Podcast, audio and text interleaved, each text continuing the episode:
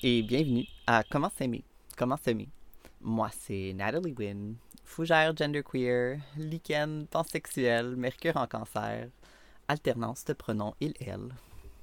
Aujourd'hui, c'est le troisième épisode avec Annabelle Gravel-Chabot, sage-femme non-binaire, soleil en bélier, pronom elle en français, et mon ami, amour depuis bientôt 15 ans. Aujourd'hui, on regarde le délestage, entre guillemets, des soins par le gouvernement provincial. On regarde comment la COVID-19 entraîne des bris de service pour certains soins ou certains départements. On continue à parler des conditions de travail horribles pour les travailleuses, travailleurs, travailleuses de la santé. Mais surtout aujourd'hui, on parle de futur. On essaye de projeter les futurs qu'on aimerait voir pour le système de santé, tant pour les gens qui se font soigner que pour les gens qui soignent. Puis évidemment, on ne peut pas parler de futur euh, sans parler des soins périnataux. Donc la conversation d'aujourd'hui inclut en fin d'épisode une conversation sur les services d'avortement. Et j'inclurai dans la description de l'épisode le temps exact où on parle d'expérience d'avortement ainsi que quelques mentions de fausses couches. Donc pour celles qui veulent sauter ces histoires-là, euh, alors, juste vous fier à la description qui sortira avec le podcast pour savoir euh, quand regagner la conversation. Sinon, euh, plus personnellement, comme personne trans, comme personne dépressive, comme une personne en vie lors d'une crise climatique, je pense qu'il y a vraiment quelque chose de radical pour moi de me projeter dans le futur. Puis clairement, le fait que ça reste un exercice euh, très nouveau pour moi, de me voir exister dans le futur, euh, je pense qu'il y a quelque chose de vraiment puissant là-dedans. Tu sais, de, de oser imaginer les futurs qu'on veut pour nous autres puis pour nos proches. D'imaginer vers quoi on veut s'aligner, pour quel futur on veut se battre. Puis ça m'excite toujours d'imaginer les futurs. J'ai l'impression que ça met comme plus dans une position euh, d'offensive plutôt que défensive. J'ai jamais fait d'analogie du sport de ma vie. Là. Mais tu sais, euh, je pense que plus on est clair avec ce qu'on veut, puis ce qu'on accepte, puis ce qu'on n'accepte pas, je pense que c'est plus facile après ça de se mobiliser, puis de savoir comment se mobiliser. Sinon, aujourd'hui, euh, comme dans les deux autres épisodes, on continue à parler de la science, hein, science au grand S. Euh, donc, par souci de transparence, encore une fois, euh, surtout dans un médium comme un podcast, un podcast qui est animé euh, par quelqu'un qui a aucune étude en santé quelconque, comme je pense que c'est vraiment important pour moi avant de lancer ce dernier épisode, d'être peut-être un peu plus clair par rapport à ce à quoi vous pouvez vous attendre aujourd'hui. Puis je dirais juste que je suis quelqu'un qui est très excité parce que la méthode scientifique permet d'aller chercher euh, comme technologie dans un contexte de soins. Euh, des vaccins, des médicaments synthétiques, des technologies spécifiques, euh, que ce soit pour compter un taux de glucose rapidement ou pour aider quelqu'un à respirer, comme je vais jamais pouvoir être contre une méthode ou un outil qui permet d'augmenter la qualité de vie de certaines personnes, comme clairement. Puis ce qu'on essaie de faire dans ces épisodes-là, c'est explorer un peu les limites de la science dans un contexte de soins. Puis par limite, je parle pas nécessairement juste de la méthode scientifique cartésienne elle-même. Tu sais, je parle vraiment de comme tout ce qui sont les institutions qui contrôlent puis qui régulent maintenant le système de santé. Puis comme je, sais même pas si c'est possible, tu sais, maintenant, en 2021, au, soi-disant Québec, tu sais, de, de pouvoir détacher la science au grand S des compagnies pharmaceutiques, des compagnies de tech, de, de tout ce qui opère sous un marché capitaliste, de détacher la science, de détacher la médecine, euh, de détacher les soins de l'État, de sa gestion par l'État. Puis j'ai quand même confiance qu'on peut ensemble euh, imaginer euh, comment pouvoir offrir des meilleurs soins de santé, comment on peut réduire les violences finalement qui sont faites aux usagères, aux travailleuses de ce système-là. Tu sais, je comprends que c'est des eaux un peu euh, en ce moment, tu sais, d'être euh, en train de questionner la science, mais je pense que c'est des conversations qui sont vraiment importantes à avoir. Puis je vous encourage toujours toujours, toujours de rester critique, vigilant, euh, de faire votre propre opinion face au sujet qu'on aborde. Et que peut-être qu'à la fin de tout ça, on aura peut-être des futurs un petit peu plus justes et un petit peu plus de santé pour tout le monde. Finalement, l'audio pour le podcast aujourd'hui a été euh, mal enregistré euh, dans une vanne à côté d'un poulailler euh, à la fin d'une journée de conduite en revenant de Val d'Or. Donc, il y a beaucoup de poules dans le background. il y a plusieurs moments un peu écho lorsqu'on parle. rien de trop grave. Vous allez vous en sortir. Mais juste un mini heads up au niveau de la qualité de son un gros merci, encore et toujours, à Racim Rodriguez pour sa musique pour le podcast. Donc, vous pouvez trouver Racim sur Instagram, aérobas, J-A-S, baramba H, baramba I-M. Sinon, la chanson en fin d'épisode est un cover. Euh, donc, c'est Landslide by The Chicks. bonne écoute et on se retrouve un peu plus tard cet automne.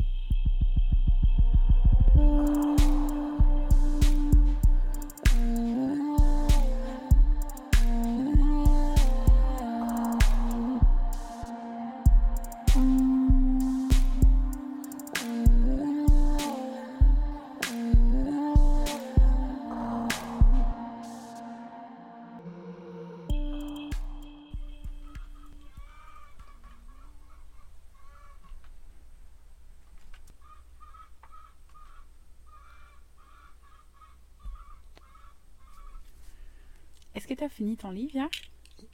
Je l'ai mis là. Oh my god. Yeah. Are you sad? Did you think about it 20 times today? Euh, juste comme trois fois. Okay. I'm gonna take a bit of this. Thank you. Me too. Cheers, Tano. Cheers, Tano. On boit euh, Aubépine. aubépine, ciel, rose, cinnamon, cardamome. Yes. Hmm.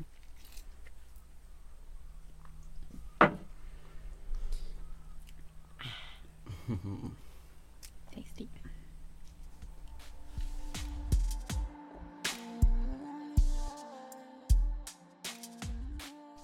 Un des points que tu avais mentionné qui m'avait comme beaucoup marqué, c'est quand on parlait de l'espèce d'impérialisme culturel qui suit la science. Euh, particulièrement, ça m'a vraiment fait, puis tu sais, c'est un truc auquel je pense déjà depuis longtemps, là, à quel point comme la science, c'est vraiment, si on l'a pas prouvé, c'est que c'est pas vrai, tu sais. Puis tant que la science l'a pas prouvé, ben tu peux pas dire que c'est vrai, c'est pas une vérité au grand V. Puis en tant que quelqu'un comme toi, tu sais, que ça fait quoi, 10 ans plus qu'on travaille, mettons, avec des plantes médicinales, ben comme ça me fait vraiment penser à, bon, c'est qui qui finance ces recherches-là au final. Puis qui finance les recherches, ce sont les compagnies pharmaceutiques, beaucoup. Puis il n'y a pas de lobby basilic sacré, tu sais. Il n'y a pas de lobby ashwagandha, tu sais, dans le sens Mm. que comme les vérités qu'on va savoir, il y a toujours un backing financier derrière. Puis, je sais pas, là, moi, je trouve ça tellement évident que si ça fait plusieurs, plusieurs, plusieurs générations qu'un certain groupe de gens utilise une plante d'une certaine façon, tu sais, que tu donnes des baies de telle chose à tel moment de l'année parce que c'est bon pour la grippe, ben comme c'est parce que les gens ils vont pas faire tout ce travail là si ça marche pas comme c'est parce que tu as remarqué qu'il y a une différence. Mais ouais je pense que ça me fait juste vraiment réaliser à quel point on centre tellement une façon de penser comme hyper euh, je sais pas européenne moderne là, de fait de penser que si ça n'a pas été prouvé par la science ben que rien n'est vrai. Mhm. Ben oui, je pense qu'il y a un élément dans l'équation auquel euh, dont on n'a pas parlé euh, dans le dernier épisode, Mhm. puis euh, dont les gens parlent rarement, puis c'est vraiment comme après un an à pratiquer comme sage-femme, je comprends vraiment plus intimement l'impact que ça peut avoir sur les décisions qu'on prend au niveau clinique, la façon dont on approche les gens dans un contexte de soins, euh, la façon dont le système de santé fonctionne, la façon dont tous les avis médicaux sont structurés dans la société, puis c'est l'idée de responsabilité professionnelle, puis le fait que tu peux toujours être poursuivi euh, quand tu travailles dans le système de la santé. Euh, que tu sois médecin, infirmière, sage-femme, whatever, euh, si tu es membre d'un ordre professionnel, si tu interviens auprès du public, il y a toujours une possibilité que si tu donnes un mauvais conseil, si tu donnes un mauvais soin, tu fais un mauvais geste, c'est qu'il faut que tu dises que il y a tellement d'intermédiaires entre toi et la personne avec qui tu es en train de travailler. La, pression que les praticiens et praticiennes ressentent pour ne pas se faire poursuivre est énorme. Fait c'est qu'à un moment donné, tu te dis, ben je sais, peut-être que ça serait ça la meilleure solution pour toi. Non seulement je peux pas t'en parler, parce que je pourrais me faire accuser de d'être un charlatan. Mhm. Puis en plus, je peux pas t'accompagner là-dedans, je peux pas te donner les informations que tu aurais peut-être besoin pour en arriver à la conclusion que cette thérapie-là, ça sera la meilleure pour toi ou que comme peut-être qu'au lieu de prendre tel médicament, ça serait mieux que tu fasses telle modification dans ta vie. Tu sais, comme par exemple, au lieu de prendre des médicaments, peut-être que tu devrais arrêter de travailler. Tu sais. Mais c'est pas euh, le genre de. C'est très, très réduit, les choses qu'on a le droit de dire. Le droit de dire, puis pas le droit de dire. Ben, c'est ça, tu sais, dans un contexte de comme. Quand je pense toujours à c'est quoi le futur que je veux pour ces choses-là, mm-hmm. comme un futur que j'aimerais, tu sais, parce que en soi, comme, comme les informations qu'on est capable d'aller chercher maintenant, je trouve ça vraiment incroyable. Puis les technologies que ça apporte, que ce soit des vaccins, des antibiotiques, peu importe, je trouve ça vraiment impressionnant qu'on ait ça. Puis je pense qu'il faut les utiliser là, mm-hmm. quand on a accès à ça. Puis si c'est la bonne chose, puis si c'est la bonne voie de traitement ou peu importe, ben comme. Mm-hmm. tant mieux, tu sais, mais ce que je trouve dur, c'est vraiment à quel point on a tellement tout compartimenté que le docteur, il peut pas le docteur, il faut qu'il prescrive des pilules. Il peut pas te dire de boire telle tisane ou il peut pas. Puis c'est ça que je trouve difficile. Moi, j'aimerais vraiment mm-hmm. de tout, tu sais. J'aimerais ça que si la passiflore, ça marche mieux pour toi, ben qu'on te suggère la passiflore. Puis si les pilules, ça marche mieux pour toi, que tu aies accès aux pilules. Puis que. Ouais, mm-hmm. Mais notre système de santé, il est pas fait pour accommoder plusieurs points de vue. Il est juste fait pour accommoder le point de vue médical above all else. Mm-hmm. Mm. Ouais, puis en même temps, tu sais, c'est pas scientifique d'agir comme on le fait en ce moment. C'est ça la, la, plus grande joke. C'est que, tu sais, quand on dit la science, ça veut rien dire. On parle d'une démarche, on parle d'une méthode en particulier qui sert à organiser les connaissances qu'on peut avoir autour de certains sujets. Quand on pense à l'accouchement spécifiquement, là, euh, et c'est ça, c'est qu'il faut se dire, il y a une différence entre agir selon les données que on a obtenues à travers la méthode scientifique, puis agir selon le consensus des experts qu'il y a sur ces données-là. Puis c'est là, c'est là-dessus que les protocoles sont établis dans les hôpitaux. C'est là-dessus que les lignes directrices des différents euh, collège royal, des médecins, de je sais pas quoi, tu sais, le, le, corps qui régule la pratique sage-femme le, le, plus, puis l'obstétrique au Canada, c'est la, la, Société des obstétriciens gynécologues du Canada, OK? Puis eux autres, ils ont des lignes directrices sur chaque affaire possible, imaginable, que tu peux euh, penser autour de la grossesse puis de l'accouchement. Ils s'assoient, ils font des revues de littérature, ils s'assoient avec un comité d'experts, puis là, ils émettent des recommandations, ils disent on devrait agir comme ci, comme ça, comme ça. Mais il y en a qui sont datés, il y en a qui, euh, ça fait longtemps que ces recommandations-là ont été émises. Euh, puis, c'est pas parce que, encore une fois, c'est pas parce qu'une recommandation a été émise qu'elle est suivie en pratique. Entre la découverte scientifique puis l'application de cette découverte-là dans le milieu, euh, il peut se passer 30 ans. Là. Fait qu'entre-temps, moindrement que tu t'intéresses aux données les plus récentes, les données scientifiques les plus récentes sur un sujet, c'est capotant comment, pour des gens de science, euh, les connaissances qu'on obtient avec la science même sont pas appliquées en pratique. Fait il y a comme deux façons qu'on peut militer pour plus de variété, puis plus de ça s'appelle des pratiques basées sur les données probantes. C'est ça l'idée, les données probantes. C'est comme les données qu'on a obtenues qui nous permettent d'être le plus efficace. Fait que, tu sais, c'est ça, c'est que on peut critiquer la science pour avoir un, un point de vue trop restreint sur beaucoup de choses, puis c'est assurément vrai. Après ça, on peut aussi simplement réclamer qu'on utilise les informations qu'on obtient avec la science, euh, avec la démarche scientifique, pour obtenir des meilleures qualités de soins. Parce que c'est ça l'affaire, c'est que la science prouve que c'est bien de prendre soin des gens. Tu sais, je veux dire, c'est la base. Puis c'est ça qui est ridicule quand on pense à l'accouchement, c'est que comme là, on est rendu à faire des recherches sur euh, le bénéfice de boire de l'eau en travail, tu sais. Mais tu ris, mais comme c'est vrai, c'est des vrais trucs. C'est que nous autres, les sages-femmes, on débarque qui ont dit, ben, euh, c'est clair c'est une bonne idée de boire de l'eau en travail. Puis là, tu te fais dire, euh, ah, ben non, d'un coup que tu as besoin d'une césarienne, tu sais, c'est pas une bonne idée de manger en travail, c'est, c'est tellement, je trouve, pour moi, c'est le meilleur exemple. C'est comme, ça se peut pas que ça soit bénéfique pour quelqu'un de ne pas manger, de ne pas boire pendant un accouchement. C'est juste, tu sais, mhm. est-ce qu'on a vraiment besoin de faire des recherches pour prouver la supériorité de la physiologie sur une intervention? Et c'est qu'on est rendu là, de prouver que c'est mieux de ne pas intervenir versus intervenir, tu sais. Mm. Puis dans des cas comme manger, boire en travail, ben, c'est ça. Ce que tu vas te faire répondre, c'est que tu ben d'un coup qu'il y a une césarienne à faire, ben il y a un risque infime qu'il puisse avoir une aspiration euh, dans les poumons du contenu euh, de l'estomac. Puis ça, ça fait genre 30 ans que c'est prouvé que c'est tellement rare que ça justifie pas qu'on empêche tout le monde de manger puis de hmm. boire. Mais comme on sait que c'est un risque théorique, comme on sait que c'est un risque, ça pourrait arriver, ben les médecins vont pas prendre la chance les médecins, l'équipe médicale, l'hôpital, le comité, des recommandations, tout ça, personne ne va prendre la chance parce que, en toute connaissance de cause, on sait qu'il y a un risque, mais euh, on, euh, c'est ça. C'est parce que ça me fait penser à un autre truc, la notion de risque aussi, c'est ça aussi qu'il faut penser, c'est que maintenant dans le système de santé, puis dans la façon dont tout ça s'est structuré, on est toujours en train de gérer le risque. Il n'y a rien qui a zéro, zéro, zéro risque. Traverser la rue comporte un risque de se faire frapper. Quand on pense à qu'est-ce qui pourrait arriver tout le temps, ben dans un contexte de santé, c'est tout le temps ça qu'on est en train de jongler. Est-ce que c'est une bonne idée de faire telle intervention? Est-ce que ça va améliorer la vie de cette personne-là?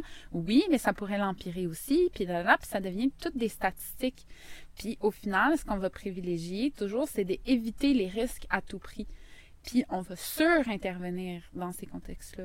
On va intervenir beaucoup plus pour prévenir des choses que pour... Puis c'est ça qui est fou, parce qu'on se dit, oh, on est en train de faire de la prévention, on est en train de prévenir que certaines maladies se déclenchent, etc. Mais alors qu'en fait, on est beaucoup plus en train de prévenir de se faire poursuivre. Mm. C'est ça que je veux dire. Puis je pense qu'on réalise pas quand on est en interaction avec des gens dans le système de la santé à quel point on, quand tu es dans le domaine de la santé, quand tu travailles dans un CIUS, dans un CIS, dans un whatever, la peur de te faire poursuivre, de d'avoir des représailles parce que tu n'as pas suivi les protocoles, parce que tu as dérogé un peu à la ligne directrice, parfois en toute connaissance des causes, parfois par ignorance ou quoi que ce soit, c'est une peur qui, euh, qui, euh, qui est très forte puis qui va guider les actions des professionnels de la santé beaucoup. Fait qu'on on est dans un autre, complètement dans un... On est en train de faire autre chose. On n'est pas en train de soigner quelqu'un, on est en train de faire le mieux qu'on peut faire pour cette personne-là à l'intérieur des limites euh, des régulations qui sont multiples, tu sais. Mm. Je sais que je réponds pas directement à ta question. Non, mais il n'y avait pas de question. OK, mais c'est ça, c'est que je pense que ça, c'est comme. C'est ça l'expérience de vouloir aider des gens dans le contexte d'un système qui est hyper, hyper régulé. Puis qui est là. Ben, en théorie, c'est comme pour comme hold people accountable, comme pour que les professionnels de la santé. Je sais pas. C'est fou à quel point le système qu'on a mis en place pour créer plus de sécurité finalement pour les usagers et usagères de ce système-là, ben au final, ça limite tellement. Qu'est-ce qu'on peut faire pour aider? Oui, ben, le mot sécurité est vraiment intéressant parce que en fait, ce que je me rends compte d'accompagner toutes sortes de personnes différentes, c'est que le sentiment de sécurité qu'on a, euh, ça varie beaucoup d'une personne à l'autre. Puis c'est très relié à nos valeurs. Fait qu'est-ce qui fait que moi, je me sens en sécurité? nos interactions avec le système par le passé aussi. Là. Mm-hmm. Oui, c'est ça, nos valeurs, notre histoire, notre identité. Il y a plein de choses qui vont, qui vont modifier qu'est-ce qui fait qu'on va se sentir en sécurité. Puis comme, c'est ça, moi puis toi, c'est pas nécessairement les mêmes choses qui nous font sentir en sécurité. Fait c'est... Puis c'est ça, le système, le corps médical, En ce moment. Je trouve ça intéressant de parler de corps médical parce que ça m'inclut aussi là-dedans. La façon dont le corps médical cherche à nous rassurer, c'est avec de la technologie, donc des instruments à la fine pointe. C'est avec des environnements qui sont aseptisés. Donc, quand on pense à l'architecture d'un hôpital, quand on pense à l'organisation des lieux, quand on pense à la blouse blanche, tout ça, ça sert à nous rassurer qu'on est dans un lieu qui est propre. Euh, exemple de bactéries qui est comme purifié. Mhm. Euh, en proposant plus d'interventions que moins, en intervenant beaucoup plus que nécessaire pour pas avoir à intervenir en urgence. Fait qu'on est beaucoup dans la surintervention, puis dans la prise en charge aussi. Ça, c'est quelque chose qui est supposé d'être rassurant que de que d'être pris en charge. T'arrives dans un hôpital, t'arrives dans le bureau d'un médecin, t'arrives même à la pharmacie, t'arrives n'importe où où t'es en interaction avec le corps médical Mhm. puis tu vas te faire prendre en charge, puis tu n'auras plus besoin de réfléchir. tu écouté un podcast il y a pas longtemps, puis il disait que dans les années 60, euh, c'était sur les, euh, les euh, patients qui, ont, qui avaient des cancers en phase terminale. Puis c'était quelqu'un qui était allé les, les interviewer, puis les écouter, puis ça a été comme... Ça a beaucoup contribué au, à au, tout au mouvement d'humanisation des soins de santé. Puis euh, parce que justement, on n'écoutait pas les gens qui étaient mourants. Puis même... Non, on centre jamais le patient, c'est jamais patient first. Mhm. toujours, euh, Mais Ouais. c'est ça qu'on apprend à l'université maintenant, là, le patient partenaire, euh, le soin centré sur les patients. C'est vraiment ça le focus dans l'éducation en santé. Mais les années 60, c'était pas il y a tellement longtemps. Là. mhm. Puis à cette époque-là, il y avait beaucoup de ces gens-là qui savaient même pas qu'ils étaient mourants parce qu'on leur partageait pas leur diagnostic. Oh. On leur disait des trucs genre euh, oui, alors euh, on a vu sur la radio, euh, sur la radiographie une petite boule, fait qu'on va faire un rester encore quelques mois. c'est ça. ouais. On va essayer un petit quelque chose pour voir si ça peut s'en aller. Mhm. Bonne journée! Ouais. tu sais, puis ça, c'est des trucs que je que j'entends encore, là, tu sais, euh, mettons, euh, j'ai déjà assisté à un accouchement, puis euh, euh, c'était le moment le plus intense de l'accouchement, puis on était à l'hôpital à ce moment-là, puis euh, l'infirmière a, a dit à, à ma cliente, tu veux-tu un petit quelque chose, tu sais, pour t'aider? Puis ce qu'elle voulait dire, c'était est-ce que tu veux un calmant, tu sais, est-ce que tu veux du fentanyl pour t'aider à, Ouais. à, à passer le cap là, qui est super intense? Mais Ouais. tu sais, tu te fais dire, tu veux-tu un petit quelque chose pour t'aider? Ben oui. Je veux un petit quelque chose pour m'aider, tu sais.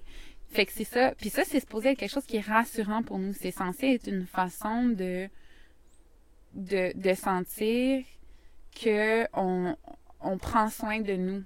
Puis pour certaines personnes, ça fonctionne. Il y en a qui n'ont pas envie de savoir tout qu'est-ce qui se passe, puis Mhm. qu'est-ce qu'ils font, comment ça fonctionne, puis ça, c'est quoi les chances que ça marche, que ça marche pas, puis tout ça. Je pense que pour certaines personnes, vraiment, ça peut correspondre à leurs besoins. Mm. Mais pour beaucoup de gens, puis aussi l'effet pervers que ça, que ça a à long terme, c'est qu'on on finit par être un peu écarté de- des décisions par rapport à notre santé puis à nos traitements.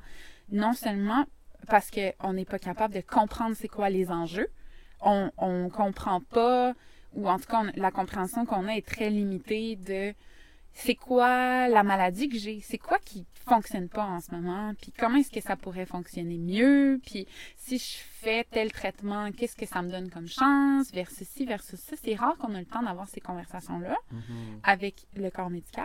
Et un système sous pression. Et ben c'est ça, c'est qu'on en revient à ça, tu sais. euh, Ouais. Il faut en parler de qu'est-ce que c'est que d'essayer d'expliquer ces choses-là aux gens en 15 minutes.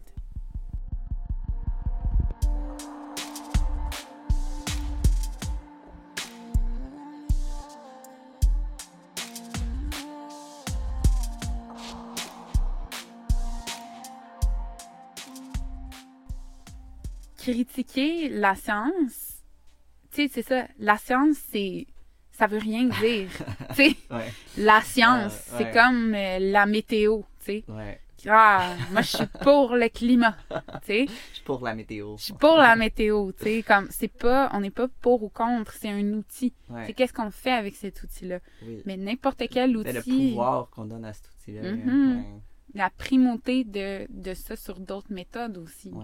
C'est aussi que moi, ça me fait juste, plus j'y pense, plus ça me fait capoter à quel point c'est vraiment chaque, tout, comme tout le gouvernement du Québec, tous les systèmes de santé au Québec sont vraiment faits juste pour backer un certain type de care ou un certain type de soins. Puis je Mhm. pense que c'est ça, puis ouais, je pense que Mhm. c'est ça qui me fait capoter le plus. Mhm. Ouais. Mhm. Oui, puis comme tu disais, c'est pas ces soins-là qui sont nécessairement axés sur le bien-être, puis avoir une vie qui est satisfaisante en santé, etc. Beaucoup des soins de santé qu'on a sont focusés sur euh, garder les gens à l'emploi, s'assurer que les gens peuvent continuer de travailler. Ben c'est ça, tu sais, c'est ben c'est ça, c'est va travailler puis tais-toi, mais euh, ouais. Je pense que on va même je vais même pas essayer d'embarquer dans le big pharma conspi. Ben c'est même conspi lol. Hmm. Euh, tu sais, j'essaie de recentrer beaucoup de la conversation autour de comme OK, oui, tout ça, mais comme c'est où qu'on veut aller puis ça serait quoi des des manières de sortir de ça, Mhm. comme là quand je parle de big pharma c'est surtout comme je- moi ce qui m'inquiète tout le temps c'est un manque de transparence autour de l'argent fait que Mm. moi le fait qu'il y ait des gens qui puissent se faire un profit sur la santé que tu puisses je trouve ça excellent que les médicaments existent mais après ça qu'il y ait des gens qui se font de l'argent sur ces médicaments là je trouve que ça fait juste pas de sens tu sais? Puis que Mhm. les infirmières elles, elles font à peine d'argent sur cette santé là qu'on essaie d'amener aux gens. Ben, mine de rien, on en parle ouais de qu'est-ce qu'on pourrait faire de mieux. Puis, tu sais, qu'est-ce que ça pourrait être le futur du système de santé? C'est vraiment difficile à s'imaginer. Puis, tu sais, j'ai réfléchi en préparation à aujourd'hui. Puis, t'es comme, eh boy. oui ben, Premièrement, parce que pour moi, comme travailleuse de la santé, c'est comme vraiment angoissant de penser au, fu- au futur du système de santé. Juste à penser à dans quelques mois, je suis comme, Ben, C'était une des questions que j'avais pour toi, là, en Mm. tant que non-experte, non du système de santé, dans le sens que t'es sage-femme, puis t'observes beaucoup, puis bon, Mm. t'as un peu de verso visionnaire euh, energy. Mais euh, c'est ça, tu sais, quand on regarde, tu sais, moi, ma famille est américaine, quand je regarde qu'est-ce qui se passe aux États-Unis, juste en Alberta en ce moment aussi, plus proche de nous, entre guillemets, Mhm. euh, tu sais, la, la tank est vide, là. La tank est. Je pense qu'on est même passé le point où la tank clignote, puis elle dit, là, il faut vraiment, prochain arrêt, que t'ailles regazer, comme. Mhm. Puis. Mais C'est regazer pour aller où? Re- Ben, ouais. Plus Ben, vite dans le mur, tu sais? yeah. Ben, c'est ça, je me demande, toi, c'est quoi que tu penses? C'est quoi ma prédiction? C'est quoi ta prédiction euh, verso? euh? Ben, honnêtement, je pense que ça sert. Je sers personne si je fais juste vous étaler mes, mes scénarios pessimistes. Puis comme, je pense pas qu'on a besoin de plus d'anxiété, mais. Puis tu sais, j'ai- j'ai passé les derniers mois à vraiment expliquer concrètement autour de moi aux gens comme l'état dans lequel le système de santé est. tu sais. Puis j'ai. Si Encore plus à cause de la COVID. oui, c'est Ouais, ça, exactement. Puis comme, comme argument aussi pour aller se faire vacciner, finalement, tu sais, de se dire comme, il pourrait arriver un moment, puis c'est inévitable, il va arriver un moment, que ce soit pour la COVID ou pour n'importe quelle autre maladie, tu sais, Mm. le système de santé est pas équipé pour faire face à des crises. Pourquoi il est pas équipé pour faire face à des crises? C'est parce qu'il est pas équipé pour faire face à quoi que ce soit. Parce qu'il est juste pas équipé. Il y a plus d'équipe. Ben. Il n'y a plus de monde qui veulent travailler ça. dans le système de la Là, on santé. parle même pas d'accès aux médicaments, on parle de. Non, ça, c'est tout un autre enjeu. C'est Oui, tout, un, ça. tout un autre domaine, Mais là, toi, tu parles précisément des travailleurs et travailleuses Mhm. de la santé. Mhm. Fait que c'est ça. Ouais. Tu sais, il y a de plus en plus de régions dans lesquelles il y a des bris de service, dans des départements qui n'ont pas été touchés par la COVID. Tu sais, ce qui, ce qui est arrivé pendant la COVID, au tout début, il y a eu beaucoup de réaffectation, du délestage, ça, ça qu'ils ont appelé ça. Ok. Puis l'idée de lâcher du lest, hein, comme une montgolfière, tu lâches les éléments qui sont lourds, puis là, tu t'envoles. Mais c'était comme, ça, ça partait de l'idée qu'il y avait des C'est ça, départements délestage, où il y avait trop de C'est gens. un bel euphémisme. Oui, Ouais, ben, ok. c'est ça, lâcher du lest. Fait que l'idée, c'était qu'il pouvait même y avoir des, des secteurs dans le domaine de la santé où il y avait trop de gens, tu sais, qui, qui font, puis qui on pouvait les réaffecter à faire des tâches qui étaient directement euh, liées à la COVID, tu sais. Fait que il y a des personnes qui ont été réaffectées comme ça très rapidement, puis ça s'est poursuivi. Tu sais, ces personnes-là ne sont pas retournées dans leurs équipes originales. On a sorti des gens de la retraite, on a empêché des gens de partir en vacances, on a Mhm. repoussé des retraites, on, a donné des amendes à celles qui veulent pas Exact. travailler plus. Exact. Puis on a écourté des, écourté des congés de maternité, euh, des congés parentaux, des trucs comme ça. On a coupé partout pour pouvoir regarnir les étages. Mais ces effectifs-là sont pas allés au département habituel. Mm. Ils sont allés à comme c'est comme si on avait créé un nouveau département qui est le département COVID. Mais on n'a pas construit des nouvelles ailes dans les hôpitaux. On a réaffecté des, des locaux. Tu sais. Mm. Fait que moi, mon point de vue sur le système de santé, c'est ça que je vois, c'est à travers les services en obstétrique, en santé sexuelle et reproductive, ça va toujours être ça mon point de vue, mais tu sais, on peut l'extrapoler à n'importe quel autre, à n'importe quel autre département, n'importe quel autre domaine de la santé, puis ça risque d'être pas mal la même chose. Par exemple, pendant la COVID, avec le délestage, puis avec la réaffectation de certains locaux, euh, ben, en Estrie, il y a deux endroits où est-ce qu'on peut obtenir un avortement. La clinique de planning, qui est à Sherbrooke, puis euh, il y a l'hôpital euh, à Coansville, qui avait une salle où Ah est-ce ouais. qu'ils faisaient des avortements. Puis l'Estrie, c'est très grand là, comme territoire. Puis euh, avec la COVID, ben ils ont eu besoin de, réutiliser des locaux, de donner une nouvelle vie à certains lieux pour pouvoir justement faire face euh, à ce qui devait être fait pour traiter les gens qui ont la COVID.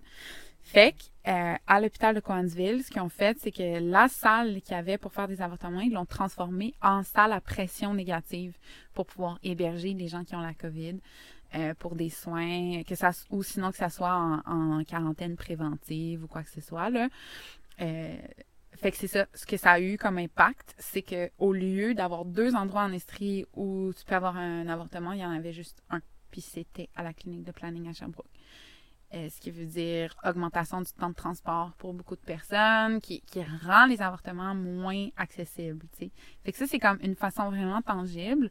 Surtout que, tu sais, il n'y a pas eu tant de cas que ça Mhm. euh, dans le coin de Coansville, puis en Estrie, si on compare à d'autres régions, c'est sûr, il y a eu beaucoup de cas de COVID, puis etc. Mais proportionnellement, le- le- le- l'impact sur les soins de santé va vraiment au-delà de euh, ce qu'on voit avec la COVID.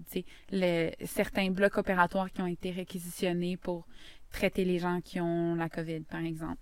Euh, des salles comme ça qui ont été euh, changées, du personnel qui a été réaffecté, qui fait qu'après ça, tous les autres services ont comme été drainés. Puis là, maintenant qu'on s'enligne pour retourner à la normale, ben, premièrement, les équipes qui ont été laissées derrière pour tourner avec moins d'effectifs sont complètement épuisées. Puis c'est là qu'on commence à avoir des bris de service dans des domaines comme en obstétrique. Les infirmières euh, du, euh, du CHU en Estrie ont- sont sorties dans les journaux récemment pour dénoncer le fait que elles considèrent pas que les soins qu'elles offrent sont sécuritaires. Mhm. Fait comme, on revient à l'idée de sécurité, tu sais. Ouais. Quand l'infirmière qui te soigne te dit « je pense pas que c'est sécuritaire », ça va mal, tu. Parce que d'un point de vue des travailleurs, dans le système de la santé, la dernière chose que tu veux faire, c'est sentir que t'es pas en mesure de prendre soin des gens qui sont devant, qui sont devant toi. Que ça soit parce que tu es épuisé, parce que tu manques de ressources, parce que quoi que ce soit. Ça, c'est comme l'autoroute vers le burn-out, c'est de sentir que tu même pas capable d'offrir ce que tu considères être le minimum décent.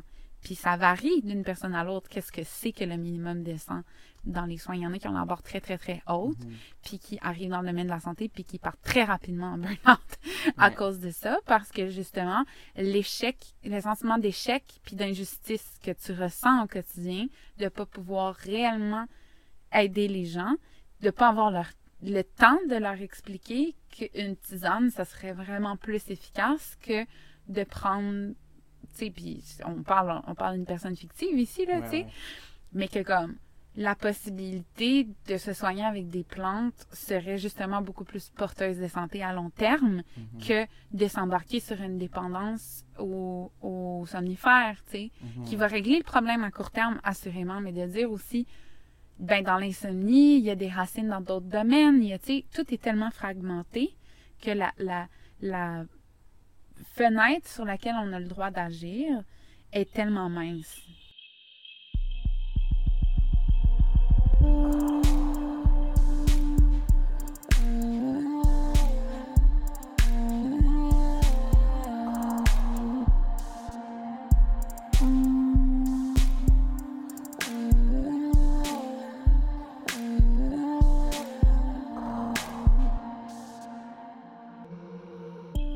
C'est sûr que mon point de vue est informé puis complètement façonné par la position dans laquelle moi je me trouve.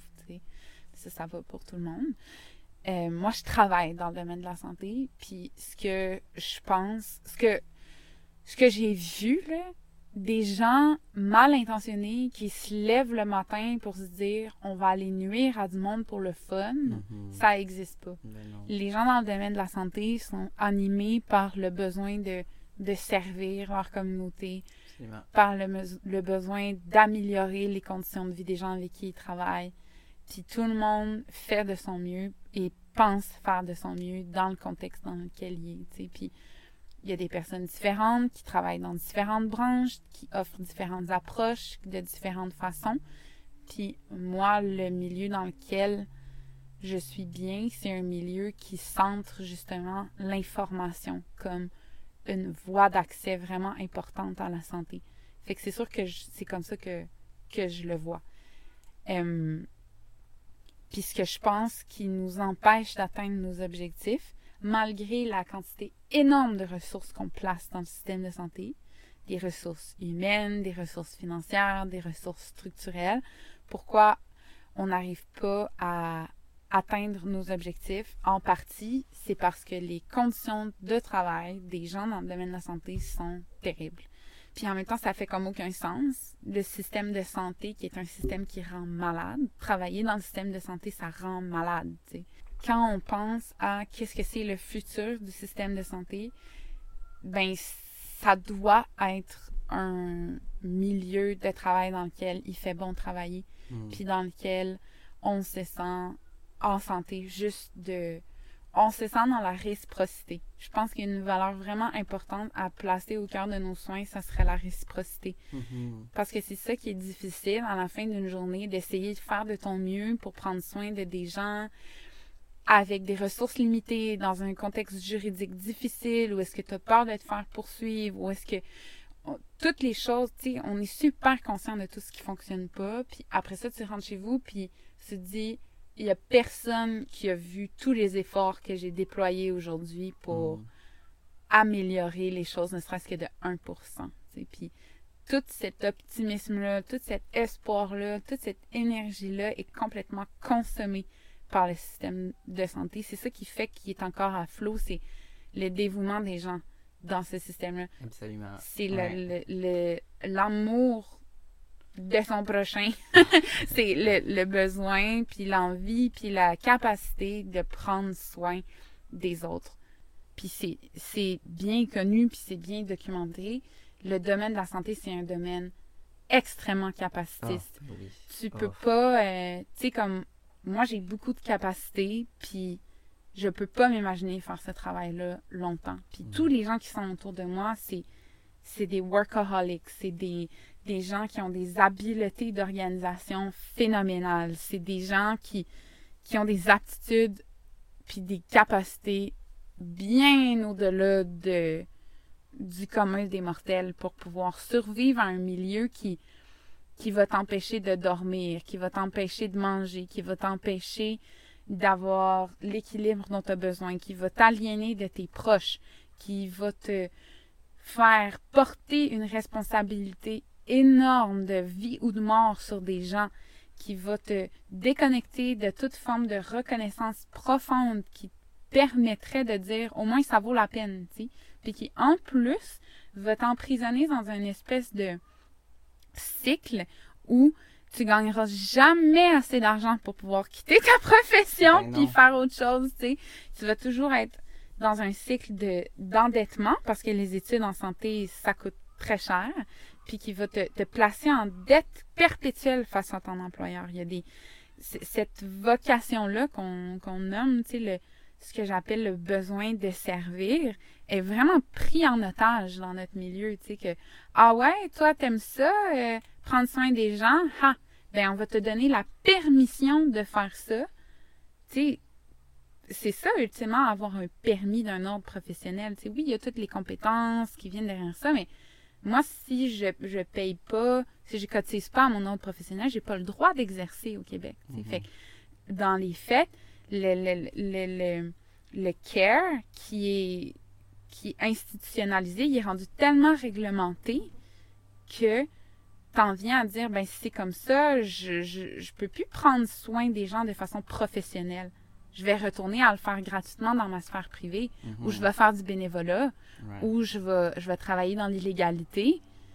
Si je veux vraiment pouvoir prendre soin comme je l'entends, puis prendre soin de moi en même temps, puis qu'on prenne soin de moi, euh, ça peut pas se faire dans le contexte légal, bien souvent.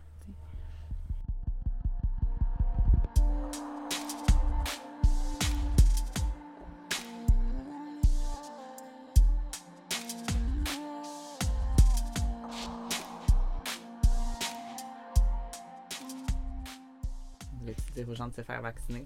T'es engorgé le système de santé. Écoute, Je- non, mais j'ai quand même une chose à dire là-dessus. c'est que en ce moment, le gouvernement travaille très fort à créer deux catégories de citoyens, les gens qui sont vaccinés et les gens qui sont pas vaccinés. Puis moi, là où ça me fait peur, là où ça m'alarme vraiment, c'est que à un moment donné, il va falloir utiliser une classification pour déterminer qui a le droit de recevoir des soins dans les hôpitaux, puis qui n'a pas le droit de recevoir des soins. Éventuellement, avec les bris de service, c'est ça qui arrive, c'est que tu te présentes à l'hôpital, puis c'est pas tout le monde qui peut être admis à l'hôpital pour avoir des soins. Mais moi- c'est ça qui se passe en Alberta. Des- Puis on l'a vu déjà au Québec, dans différentes parties, là, où on doit prendre des décisions de qui a le droit. Puis, Mais on le voit déjà Ben dans oui. les politiques de l'État, oui. quand on Puis s'en déjà une doute- hiérarchie, Oui, là, puis on, tu sais, on qui a le connaît droit tout- d'avoir de l'eau potable, par exemple. Ben, puis- c'est ça, ce qu'on connaît déjà sur les inégalités sociales. Ben, Mhm. on se doute que plus t'es pauvre, tu sais, si t'es immigrant, si t'es racisé, si t'es gros, si Mhm. t'es. Toutes les façons qu'on a de discriminer, con- discriminer contre les gens, ben, c'est sûr que ça va show up dans qui est-ce qu'on décide de. Mhm. Ben, une façon qu'on a de discriminer contre les gens aussi, c'est de dire si t'es pas vacciné, Ouais. t'as pas le droit d'être soigné. Puis comme il faut vraiment faire attention à ce genre de précédent-là. Puis on dit ça Vraiment, en vraiment. tant que gens qui veulent que les gens se fassent vacciner. Oui. C'est ça. Ouais. Mais qui, tu sais, en tout cas, moi, je, pour moi, ce qui me, ce qui m'inquiète dans la situation que je vois en ce moment, c'est que le gouvernement Legault, spécifiquement, est en train d'établir, de jeter les bases de qu'est-ce qui va être le futur dans notre système de santé, qui est de dire, tu sais, de traiter les gens qui sont pas vaccinés comme des pestiférés, là. C'est pas parce que tu es vacciné que tu vas pas attraper la COVID Oui. tu as juste moins de chances d'être hospitalisé. Ouais. Tu vas quand même l'attraper. tu sais. On pense au vaccin de la grippe. Ouais. Euh, le vaccin de la grippe, là, outre pour la population âgée qui est à risque de mourir de la grippe, Ouais. beaucoup plus, Ouais. à ce moment-là, ça sert à diminuer les symptômes puis tout ça. Mais Ouais. une des raisons pour lesquelles le gouvernement a exhorté les gens à se faire vacciner contre la grippe, euh, c'est pour diminuer le taux d'absentéisme au travail pendant la saison froide. Ah ouais. Puis Ben ça, c'est oui. comme tiré du site internet de l'INSPQ, de, tu sais, comme, Ouais. c'est des politiques très claires du gouvernement de, ben oui, la grippe, c'est un problème, ça fait que les employés s'absentent pour aller prendre soin d'eux. Donc, si on les vaccine, ils vont avoir moins de symptômes. Donc, ils vont être capables de continuer à travailler avec la grippe, Mhm. tout simplement. Ouais. Fait qu'en tout cas, c'est vraiment épineux de parler de tout ça parce que on est tellement rendu dans des. C'est rendu tellement campé dans pour et contre, c'est rendu tellement un débat idéologique. Mhm. que- Maintenant, tout ce qu'on dit peut servir un argument ou l'autre, j'ai l'impression. Oui, ouais, Fait ouais. que moi, c'est. C'est ça que j'ai peur aussi là, en Oui. faisant cet épisode-là. En même temps, j'ai tellement besoin d'en parler. Oui. En même temps, Mais moi, j'aime Ouais. beaucoup en parler avec mes proches. Oui. tu sais, en- parler en vrai, je pense que. En tout cas, c'est- c'est difficile, c'est super difficile d'en parler, mais je, je- moi, je trouve que j'ai gagné beaucoup à en discuter avec des gens qui n'avaient pas la même opinion que moi. Mm. Puis qui avaient pris des décisions vraiment différentes des miennes. Ouais. Puis à les écouter, puis à comprendre c'était quoi leur. C'est quoi qu'ils vivaient émotionnellement, c'est quoi qu'ils vivaient spirituellement, c'est Ouais. quoi qu'ils vivaient dans leur Sont intellect, c'est quoi qu'ils vivaient dans leur corps? ouais. C'est ça, sont où ça? Puis, je sais pas, c'est ça mon, mon message dans les dernières semaines. Je dis à tout le monde comme non, mais il faut s'écouter, puis écouter nos raisons, puis écouter nos, écouter nos vécus. C'est super guérisseur.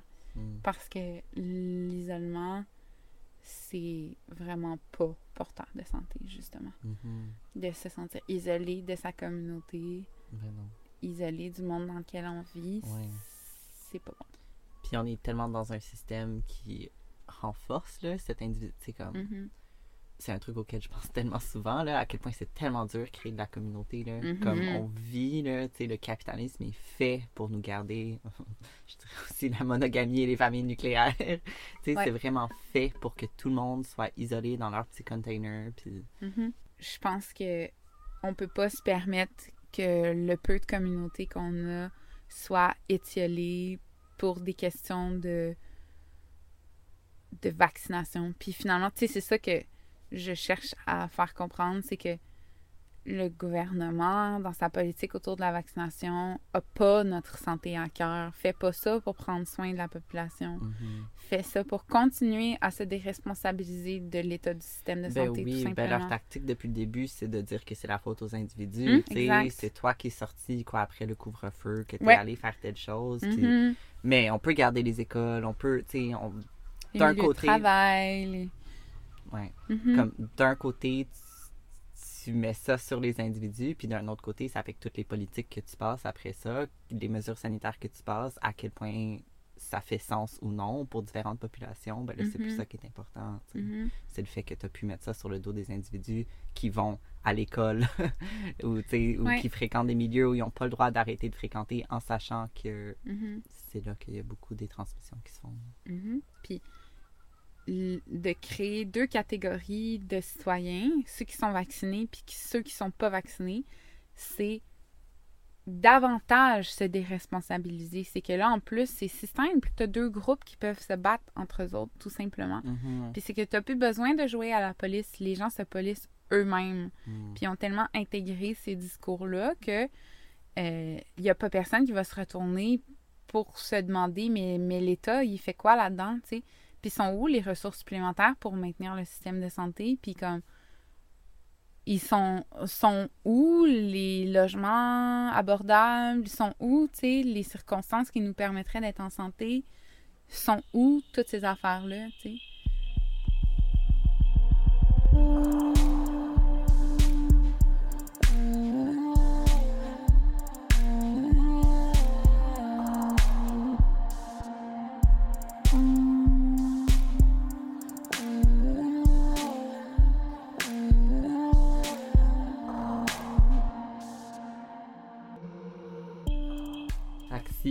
Pour un meilleur système de santé dans le futur, il faut que les travailleuses et travailleurs aient des meilleures conditions de travail. mhm, Euh, moi, je pense vraiment que s'il n'y a pas eu plus de mobilisation de la part de ces gens-là pour des meilleures conditions de travail, c'est qu'ils n'ont pas le temps, ils n'ont pas l'énergie. Mhm. Comme tu es déjà tellement essoré, mhm. comme où est-ce que tu es censé trouver le temps de te mobiliser, de. Puis là, je connais pas assez les groupes syndicaux nationaux, euh, tout ça. Là. Ça, c'est vraiment comme une autre game que j'avoue ne pas comprendre. Mais je pense que ça m'étonne plus, en fait, qu'à travers tout ça. Ben, ça m'étonne, puis ça m'étonne pas qu'à travers tout ça, il n'y a pas eu plus de mobilisation pour Mhm. des meilleures conditions euh, de la part de ces travailleuses-là. Puis là, clairement, je les blâme pas, là. c'est pas euh, comme Mhm. tu sais, t'es pris dans ce système-là, mais. Ben oui, tout à fait. Tu sais, c'est. Moi, l'expérience la plus directe que j'ai de ça, c'est pendant la lutte pour la rémunération des stages euh, en pratique sage-femme, euh, de concert avec le CUTE, puis d'autres assos étudiantes dans des domaines du soin, puis des professions L'éducation. puis, tous des- les métiers du care, finalement, là, qui sont à forte dominance féminine. Euh, quand on, on s'est organisé pour demander la rémunération de nos stages de fin d'études, qui sont finalement des, des, des stages de travail gratuits, euh, c'est ça, c'est puis qui, qui servent à faire tourner les établissements de santé, finalement, parce qu'on a besoin du travail gratuit des gens qui étudient dans leur domaine euh, de santé pour pouvoir continuer à offrir des soins, tu sais, puis en soi, c'est ce que ça devrait alarmer tout le monde que, le système de santé compte sur le travail gratuit de gens qui sont pas pleinement formés, tu sais, euh, pour continuer à offrir des soins dits de qualité. Euh, mais c'est ça, tu sais, c'était super difficile de.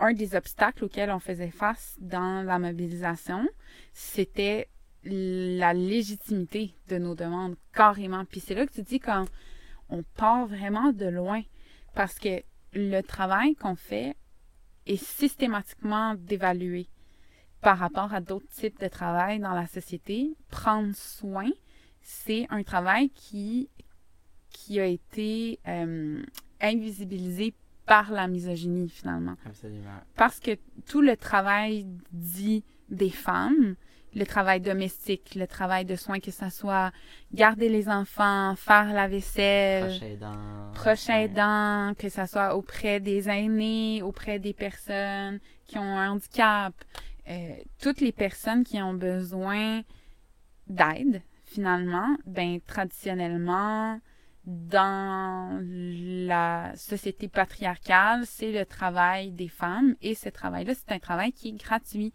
qui est pas justement, puis on, on dit gratuit, mais aussi comme dont la valeur est inestimable Ouais.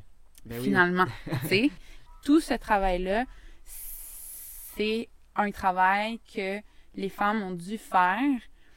Les femmes puis les personnes queer, Ouais, souvent. c'est souvent là, tu sais, dans, dans une famille, dans un contexte X, là, euh, que ces personnes-là ont dû faire pour avoir droit à la sécurité, pour avoir droit à un logis, pour avoir droit de manger, tu pour avoir le droit de manger les patates que quelqu'un a achetées, il faut que tu les cuisines, ultimement, tu. Fait que ce que ça fait dans un contexte où c'est ce travail-là est maintenant rendu salarié, puis euh, payé par l'État, ben il est encore, sa valeur est encore euh, appropriée. Sa vraie valeur est vraiment appropriée par l'État également. Puis ce que, ça a comme la, la, la qu'on a sautée, c'est la case Wow, c'est donc bien important ce travail-là. La reconnaissance de la valeur de ce travail invisible-là, elle n'a pas été faite. Puis c'est important que ça se fasse pas parce que justement, si s'il y avait si on était passé par cette case-là, je te jure Ouais. qu'on n'aurait pas le système de santé qu'on a maintenant, tu sais. Ben oui. Quand je disais que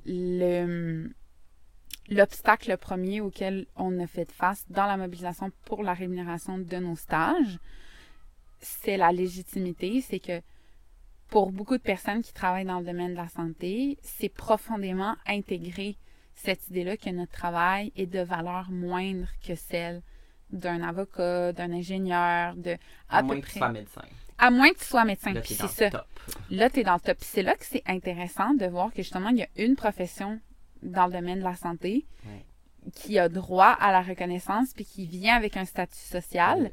Puis c'est celui de médecin. Fait que c'est pour ça Ben, qu'on parce parle. que le médecin, c'est l'expert, vraiment. là. C'est lui qui prend les décisions face à ta santé. Puis Mhm. les infirmières, puis toutes les autres tâches, ben, changer les bandages, tout ça. Mhm, même si c'est autant important, sinon plus dans la guérison de quelqu'un, mhm. c'est pas ça qu'on valorise. C'est pas l'intellect de la personne qui change les bandages qu'on valorise. Exact. C'est que le médecin, il est pas dans le care. Il est pas là pour prendre le temps, puis écouter, puis donner des soins, justement. Souvent, le médecin, il est là pour faire synthèse de toute une situation. Puis il y en a, euh, tu sais, puis je dis ça, puis c'est comme les médecins de famille, spécifiquement, sont beaucoup dans l'écoute, puis dans l'information, puis dans l'éducation, puis tout ça. Mais les médecins spécialistes, beaucoup moins. Eux autres, ils vont suivre beaucoup, beaucoup, beaucoup de gens, puis ils vont être là pour piloter le, le suivi de santé de quelqu'un, tu sais, de dire, euh, de proposer des traitements, de, de penser aussi en algorithme, vraiment, qu'est-ce qui pourrait arriver, puis de prendre des décisions critiques Mhm. ou de faire des opérations, par exemple, tu sais. Mhm. Euh, c'est sûr qu'une opération, euh, c'est une forme de care, mais souvent, la personne est inconsciente. Fait Ouais. c'est là où, dans, de toutes les professions dans le domaine de la santé, la personne qui va faire le moins de tâches ingrates, Ouais. le, qui va être le moins en contact avec des fluides Les biologiques, puis les émotions, qui va euh, aussi le moins avoir à se laisser toucher par la personne devant, c'est le médecin. Il est au top de la pyramide, puis tout le reste est organisé pour fonctionner sous ses ordres. Mhm. C'est vraiment une hiérarchie, un hôpital. Mhm. Puis c'est ça qui fait qu'on préserve le- la sécurité. Ouais. C'est qu'on chaque personne a un rôle à faire, un protocole à appliquer. Puis si tout le monde fait bien sa job, on, Ouais. normalement on va pas en échapper. Ouais. Puis tout ça, la, la, la clé, tout ça c'est le médecin. Fait qu'il y a une position d'autorité. Oui. Je voulais pas trop te dérouter avec euh, Hmm? les médecins et le. Mhm. Non, mais t'as as raison, c'est ça. Mais c'est un, un bon exemple parce que justement, c'est là que ça montre que le care. Puis c'est ça. OK, je vais essayer de formuler une euh, pensée dif- difficile à articuler pour moi depuis longtemps, mais je me questionne vraiment sur pourquoi on traite si mal les gens qui prennent soin de nous. Mm. Au- euh, comme dans la société, dans notre société, on justement on a besoin des anges gardiens, mais euh, on n'a pas augmenté leur salaire, on leur donne pas des meilleures conditions de travail. S'il y a de quoi, on leur ôte leurs vacances, puis on les on les déshumanise en les traitant d'anges gardiens finalement. On leur dit vous êtes des héros, vous n'êtes pas des personnes, vous êtes Mhm. des anges. Un Mhm. ange c'est ça a pas besoin de Ben manger. non. Mais ça va les besoin de groupes de gens, dormir. tous les groupes de gens qu'on qu'on apprécie leur résilience, Mhm. c'est le mot résilience attaché, c'est que tu sais que tu peux déshumaniser la personne puis jamais combattre pour des meilleures Mhm. conditions de vie pour cette personne-là. Mhm. Ouais. Puis, ben c'est ça. C'est qu'on compte sur la capacité de ces personnes-là à prendre coup après coup. On n'est pas en train de dire il faudrait arrêter de leur donner des coups. sais. on, on, on- c'est un compliment vraiment pervers, tu sais, de dire comme Waouh, les anges gardiens, vous vous, vous sacrifiez 100% pour nous. Mais la question que je pose, c'est comme pourquoi on a besoin de traiter les personnes qui nous soignent de cette façon-là Mhm. pour accepter d'être soigné. Mhm. Je pense que si vous avez déjà été dans une situation de vulnérabilité, un, de maladie, Tout le monde va l'être un jour. exact, le- la capacité c'est temporaire. Là, Yeah, yeah. là où j'essaie d'en venir, c'est que socialement, je pense qu'on a vraiment de la difficulté. C'est dans la culture blanche, probablement. Mhm. C'est dans notre culture de d'avoir de la difficulté à recevoir de l'aide. Ah ouais. Puis le fait qu'on a de la On difficulté à se... veut pas être vulnérable. Exact. On veut tellement pas être On vulnérable. veut cacher notre vulnérabilité. Mhm. On veut... Puis tu sais, toute la, la culture de la performance, du travail, l'individualisme aussi, le capitalisme, tout ça qui nous pousse à être des individus performants, qui, qui accomplissent de grandes choses, dont les enfants sont brillants, dont les maisons secondaires sont nombreuses. Puis tu sais, comme toute cette logique-là, ben, être vulnérable, être malade, avoir besoin de l'aide, de l'expertise de quelqu'un, de ses soins, de son écoute, de sa sollicitude, tout ça, euh, c'est des formes de faiblesse, finalement. Puis je pense que de penser à la misogynie, euh, c'est de ça qu'on parle, en fait. On parle de la misogynie dans le domaine de la santé. Comment Mhm. la faiblesse, c'est quelque chose de féminin.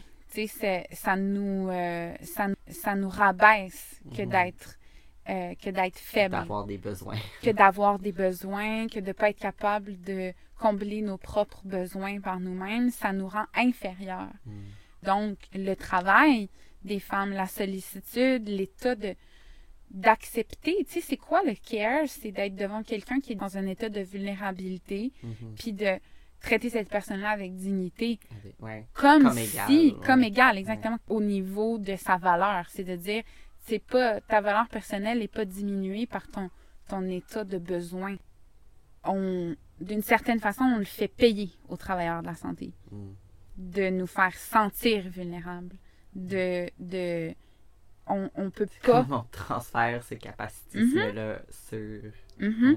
Moi, c'est ça que, que je pense. Par quel mécanisme, je je sais pas, je peux Ouais. pas l'expliquer, mais ce que je vois, c'est que on peut pas donner des bonnes conditions de travail aux gens qui travaillent dans le système de la santé et du Ouais. care tant qu'on n'accepte pas l'idée que il y a rien de mauvais à avoir besoin de soins. Mm.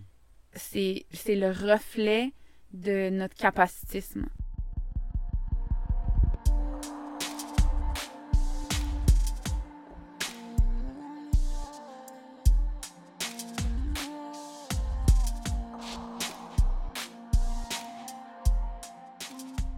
Je sais qu'on avait parlé dans le passé de l'avortement et je trouve ça intéressant en tant que quelqu'un qui connaît si bien les grossesses et euh, les effets sur le corps. euh, on penserait que les sages-femmes auraient peut-être plus de place, plus de jeu. Sur la question de l'avortement, je me demandais, toi, comment tu te sentais euh, par rapport à peut-être pouvoir offrir des avortements? Qu'est-ce que ça impliquerait pour toi? Ben oui, en fait, c'est euh, c'est quand même euh, tabou là, de discuter de euh, qu'est-ce qui devrait être différent dans la pratique. Il y a certaines sages-femmes qui voudraient pouvoir faire certaines choses, puis d'autres qui disent non, si on rouvre la loi sur les sages-femmes, on va être perdante, Mm. euh, dans le sens où notre statut dans le système, bien que acquis, est quand même fragile finalement. Puis toujours, il y a toujours place à, Ouais. à, à perdre, dans le fond, à chaque Ben fois oui. qu'on négocie pour quelque chose. Je pense que ce que je dénonce un peu, c'est l'étroitesse de, de nos services, les sages-femmes, dans le sens où euh, on parle depuis tantôt de, de paradigme, de, de façon d'accompagner les gens dans le système de santé. L'attitude de la sage-femme, elle peut bénéficier à tous les domaines de la médecine. Puis c'est ce que j'aimerais voir que on peut, on peut euh, utiliser ces habiletés-là, puis cette façon de voir la santé pour la mettre au service de plus de personnes. Tu sais, je pense spécifiquement aux personnes qui sont vieilles, puis euh, à tout ce qui se passe dans la vieillesse, puis dans la fin de la vie, puis c'est qui sont des moments de grande vulnérabilité, de d'isolement, puis souvent, malheureusement, puis de passage de vie. Tu sais, dans Mhm. l'idée d'un- du rite de passage, de il y a quelque chose de, de qui appelle à avoir une sage-femme ou une doula ou quelqu'un qui, qui t'accompagne dans Ben ce oui. Ben, processus. C'est un moment de transition, c'est ça. Exact. Ouais. Puis, tu sais, même euh, que tu 1, 2, 3, 4, 12 enfants, à chaque fois, c'est, si tu le refais, il y a certains aspects de nouveauté qui sont plus là, mais il y a toujours la vulnérabilité qui revient. Le- L'espèce de. Même si tu accompagnes tous tes grands-parents dans la mort, à chaque fois, ça va être, euh, ça va être nouveau. Mhm. Parce que c'est jamais deux fois la même expérience quand on est réellement avec l'humain, quand on est réellement avec l'autre. euh, c'est comme faire l'amour. C'est non reproductible. C'est ça, c'est non Sorry, reproductible. Descartes. ben oui, Ouais. sorry to break it to you, Descartes, mais c'est jamais deux fois la même rivière, tu sais. Mm. C'est jamais deux fois la même expérience. Même, même si tu as un maximum de circonstances qui sont similaires. Puis il faut jamais penser qu'on va pouvoir reproduire quoi que ce soit non plus. Mhm. C'est là qu'on commence à traiter les gens comme des numéros finalement. Mm. Fait que c'est ça. Moi, j'aimerais ça voir cette philosophie-là rayonner davantage en dehors du champ vraiment étroit de la grossesse, de l'accouchement puis de l'allaitement. Euh, puis une des façons, je pense que les sages-femmes pourraient arriver à se faire connaître davantage, c'est en offrant des services qui sont à spectre un peu plus large au niveau de la santé reproductive. Euh, puis une, une des choses qui m'est... euh, comme là, depuis le début de la pandémie, les sages-femmes on peut prescrire plus de médicaments qu'avant. Ça, c'est quand même nouveau. Puis ça a été gagné de chaude lutte avec les médecins qui ont l'apanage du droit de prescription. Nous, on peut prescrire cette médication-là de façon autonome. Vraiment, on n'a pas besoin de supervision de médecin ou quoi que ce soit, comparé souvent aux infirmières, par exemple. Euh, puis là, on a un nouveau règlement sur les médicaments qui fait qu'on peut prescrire encore plus euh, de médicaments, des antibiotiques, euh, des, euh, des, la contraception, euh, toutes sortes de, de, de trucs qui sont comme connexes à la santé sexuelle et, et reproductive. Puis euh, moi, un des...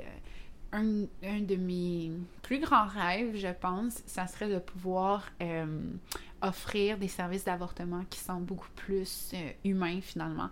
Euh, je pense qu'on a quand même, on a beaucoup de chance au Québec de l'accessibilité euh, des, des, services d'avortement qu'on a, puis leur gratuité aussi. Mm-hmm. Mais la réalité, c'est que ça sera toujours un, un droit qui, qui, va être en danger pour parce que c'est un acquis féministe. En fait, là, mhm. moi, ce que j'ai trouvé, puis je trouve ça intéressant qu'on aboutisse là-dessus, c'est que moi, la raison pour laquelle je suis devenue sage-femme, finalement, là, mes premières expériences avec la périnatalité, ça a été des expériences d'avortement. Puis des avortements qui ont été super traumatiques pour aucune raison que je pouvais... Euh, Pas parce que les avortements sont de manière inhérente traumatisantes, mais ben, à cause du contexte dans lequel tu as eu à opérer pour non, pas nécessairement. Je pense que le contexte va toujours être troublant. Ça va mhm. jamais être une décision facile que, de, que de terminer une grossesse, que d'arrêter une grossesse. Euh, c'est toujours euh, porteur de sens puis troublant, puis ça va toujours être déchirant un peu d'une mhm. certaine façon. Puis si ça l'est pas, c'est tant mieux. Mais c'est quelque chose de... C'est une grosse décision finalement. Moi, je parle vraiment de l'intervention en soi. Mm. J'ai vécu ça comme quelque chose de traumatique alors que je vivais déjà quelque chose de difficile au niveau émotionnel. L'intervention m'a pas permis de faire du sens, m'a pas permis de réconcilier ce que je vivais, m'a pas apporté de la paix. Mm. Réellement, c'est avec le temps que j'ai cheminé puis tout ça, mais en soi, j'ai trouvé ça tellement violent comment ça s'est produit. Ça a été, c'était difficile pour moi, pour mon corps. Pour... on dirait qu'il y avait quelque chose là-dedans qui servait à me remettre à ma place, à me mm. dire, ah ben, tu as voulu avorter, ben, il, il, faut que ça soit difficile, ben il faut, que ça soit désagréable. pour, pour que tu veuilles plus le refaire, tu sais comme si c'était un choix, tu sais, comme si c'était un choix euh, nono, là, tu sais, euh, que les gens étaient inconséquents quand ils se ramassaient à se faire avorter, tu sais. On dit ça souvent, ah ouais, là, Bon, ben ouais. En tout cas, je vais hmm. pas chanter mes aïeux, là, mais. Non. oui, exactement. Quand, ah, on va juste faire avorter à tout bout de champ. Euh, ouais, c'est ça. Tu sais, ah, ben, elle avait juste à prendre la pilule. Ben ouais, la pilule. Prends-la, toi, la pilule. Ben ouais. Stéphane. Tu veux te déprimer, pas de libido? OK. ben, pas juste ça. Tu sais, toutes les risques thromboemboliques, puis tout ça, hmm. c'est dangereux pour la santé, la pilule, hmm. ultimement, là. Puis les gens me disent, là. En tout cas. Ouais, ok, on va pas rentrer. Pas rentrer là-dedans, là, mais tu sais, il y a beaucoup à dire sur ce sujet. Ouais. Mais ultimement, moi, je pense que euh, offrir une expérience d'avortement qui est digne, c'est faire beaucoup pour respecter le pouvoir reproductif des gens, de dire comme je respecte profondément ton choix de, de ne pas poursuivre cette grossesse-là, puis je le traite avec autant de délicatesse que ton choix d'amener un être humain sur Terre à ce moment-ci. Je, je le trouve autant valide, je le trouve autant magnifique. C'est un choix magnifique que d'exercer ce pouvoir-là, mhm. ultimement. Puis euh, je pense que la façon dont on, dont on traite les gens autour de l'avortement, puis des fausses couches aussi, hein. Mm. Le tabou autour des fausses couches, là. Et pourtant, c'est tellement commun. Un tiers, moi, c'est ce que je vois à peu près. Un tiers, des grossesses se terminent en fausse couche dans le mm. premier trimestre. À chaque fois que ça arrive dans ma clientèle, les gens sont comme euh, des bambis sur l'autoroute, là, les yeux écarquillés. Comment ça donc que moi, j'ai pas réussi à produire un travailleur? Comment... vous voyez comme mon glissement, mais dans le sens où je pense qu'on a beaucoup internalisé cette idée-là que toute grossesse devait aboutir à un bébé en santé, un bébé en forme. Able-bodied. Able-bodied, capable de contribuer à la société. Tu sais, je dis un travailleur, c'est un payeur de taxes, c'est un mm. citoyen. Tu sais, mm-hmm. que, que chaque grossesse aboutisse pas avec un citoyen. Euh, c'est quelque chose qu'on a intégré, je pense, dans notre psyché, puis qui nous amène à, penser que notre corps est fautif, qu'on a fait quelque chose de pas correct, alors qu'en en fait, c'est la nature, c'est la façon que la nature a de veiller sur elle-même. Mm-hmm. On veut pas maintenir un processus qui n'était pas physiologique. De toute façon, si la grossesse est terminée, parfois il y a des, il y a des pathologies, parfois il y a des raisons, mais, mais c'est correct que c'est pas toutes les grossesses qui aboutissent euh, sur, sur, des bébés euh, en pleine forme. C'est correct qu'il y ait des grossesses aboutissent sur des bébés pas en pleine forme. Il y a de la place pour tout le monde. Genre, allô, le niveau de richesse qu'on a en ce moment, qu'on est juste incapable de distribuer. Tout ça pour dire que l'expérience d'avortement, tu la raison pour laquelle on offre des soins autant euh, doux, euh, avec compassion, personnalisés, personnalisés, puis tout ça, c'est parce que collectivement, comme société, on a un investissement dans les enfants. La raison pour laquelle on traite mieux les femmes pendant la grossesse que quand elles sont pas enceintes, c'est parce qu'elles sont porteuses du futur de la nation. Fait que le, tout le, le, le tous les soins sont articulés autour du fait qu'il y a un bébé là-dedans. On, on, on s'intéresse pas plus qu'il faut, à mon sens, à la personne puis à son expérience. Puis c'est quelque chose que les gens qui, qui, vivent une grossesse ressentent énormément. Cette espèce de Ah, tout le monde touche ton ventre, tout le monde s'invite un petit peu dans, dans ton histoire, dans ta grossesse. Fait que je pense que pourquoi les, les avortements sont, sont traités euh, euh, avec. Euh, qu'on renforce la honte autour de, de l'avortement. Puis tout ça, c'est parce qu'on n'a pas ce même investissement-là par rapport à, à cet amas de cellules qui n'est Ouais. pas destiné à payer des taxes Ouais. éventuellement. Ouais. Fait que moi, mon, mon rêve pour la, le, mon rêve pour l'avortement, ça serait qu'on puisse offrir l'avortement à domicile, Mhm. à l'hôpital et en maison de naissance, de la même façon qu'on offre l'accouchement dans ces trois lieux-là. Ouais. Que, par exemple, quelqu'un qui, euh, qui deviendrait enceinte puis qui voudrait euh, obtenir un avortement appellerait dans une maison de naissance, pourrait voir une sage-femme, avoir, par exemple, tout un dépistage de maladies transmissibles sexuellement, euh, quelques tests aussi au niveau de sa santé générale, un, un pap test, euh, tout, tout ce qui peut être nécessaire autour de la santé gynécologique. Puis, ultimement, ben, avoir tout le processus de discussion de ben, comment est-ce que tu veux que cette grossesse-là se termine? Est-ce Ouais. que tu voudrais un- une dilatation et curtage à l'hôpital sous anesthésie générale? Ouais. ou au contraire, tu voudrais que ça soit à domicile avec euh, des médicaments euh, Ouais. que tu prends par voie orale, par voie vaginale, puis euh, tu peux faire ça toute seule, puis tu m'appelles si tu as besoin de moi, ou moi je peux être là, ou on peut planifier ça à la maison de naissance, qui est un endroit qui est super accueillant, qui est super chaleureux, Mhm. avec une chambre euh, euh, confortable dans laquelle tu vas pouvoir vivre le travail que c'est que de vivre euh, un avortement ou une fausse couche, un, Ouais. de, de vivre ce moment-là pleinement, que tu as, le droit de vivre ce moment-là pleinement. Tu n'es pas obligé de, de te cacher euh, pour Ouais. pleurer la perte de... Avec de- dignité. Oui, tu peux vivre ça avec dignité. Puis... Et sens.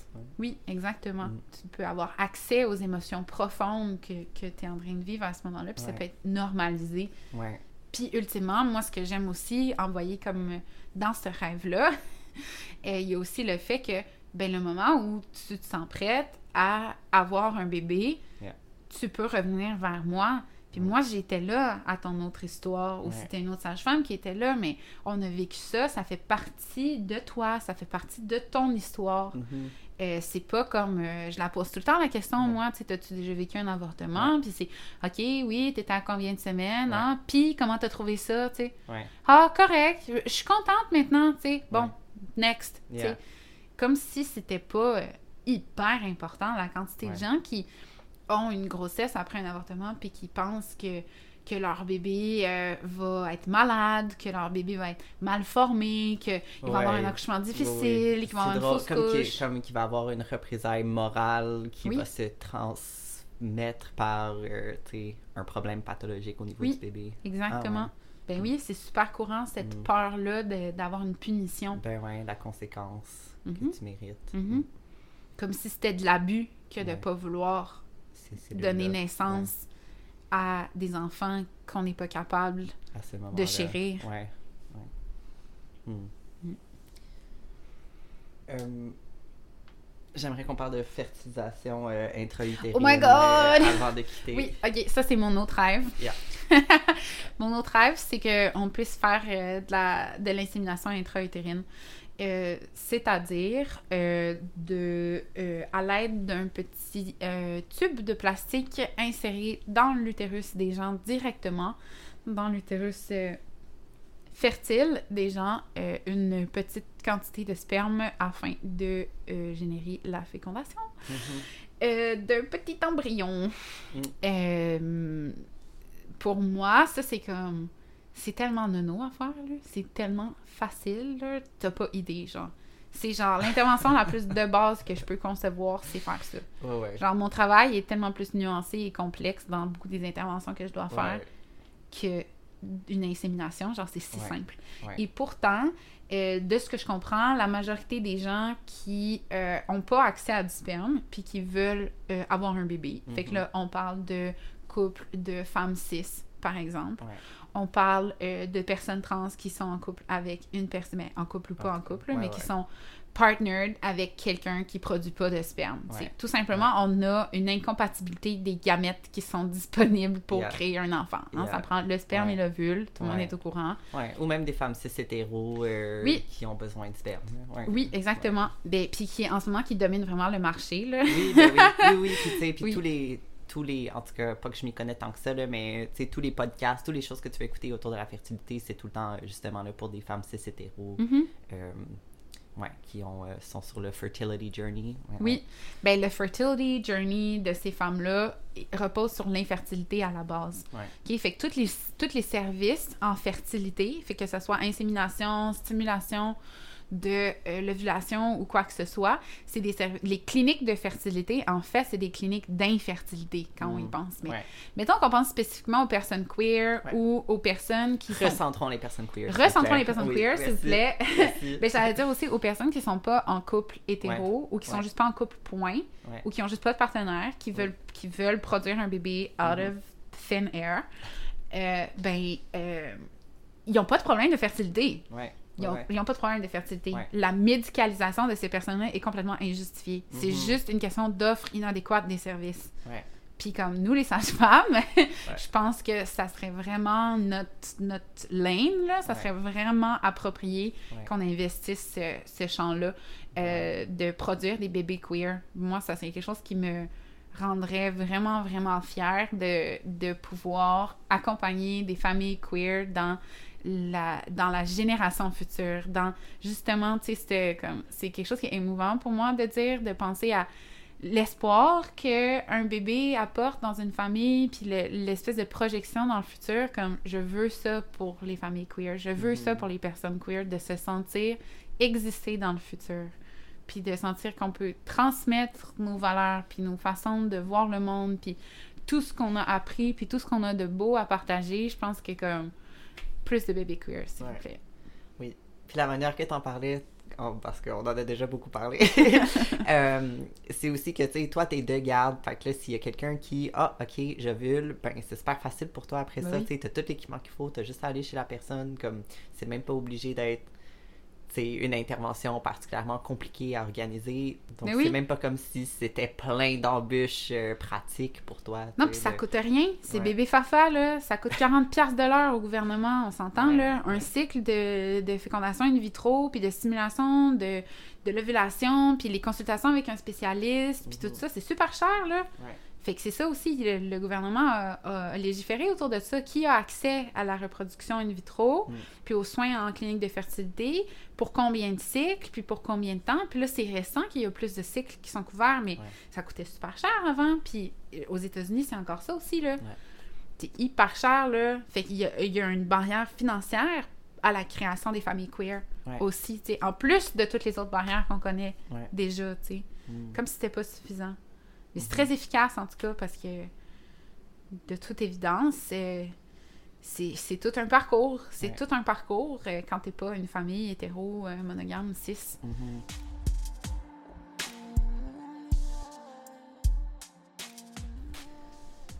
Ah, je peux te dire une dernière chose? Vas-y.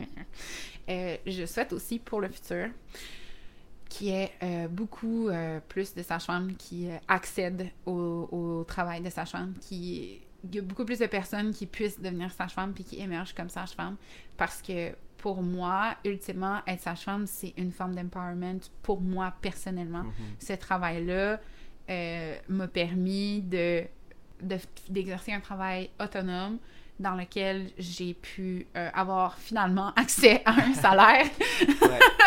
mais qui me permet de créer des conditions de vie autour de moi où je suis pas dépendante euh, d'un homme spécifiquement, où euh, je suis je suis pas au crochet de, de personnes dans le sens où j'arrive à assurer ma propre subsistance puis mes propres conditions de vie en faisant un travail que j'adore pour principalement les femmes et toutes les personnes qui accouchent Ouais.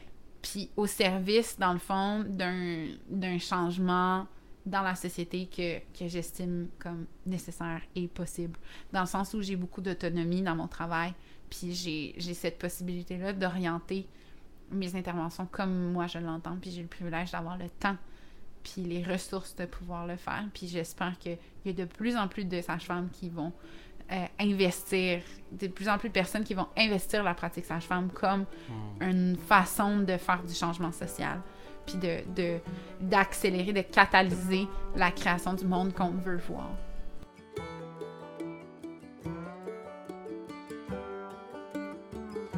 That's it. I took my love and I took it down.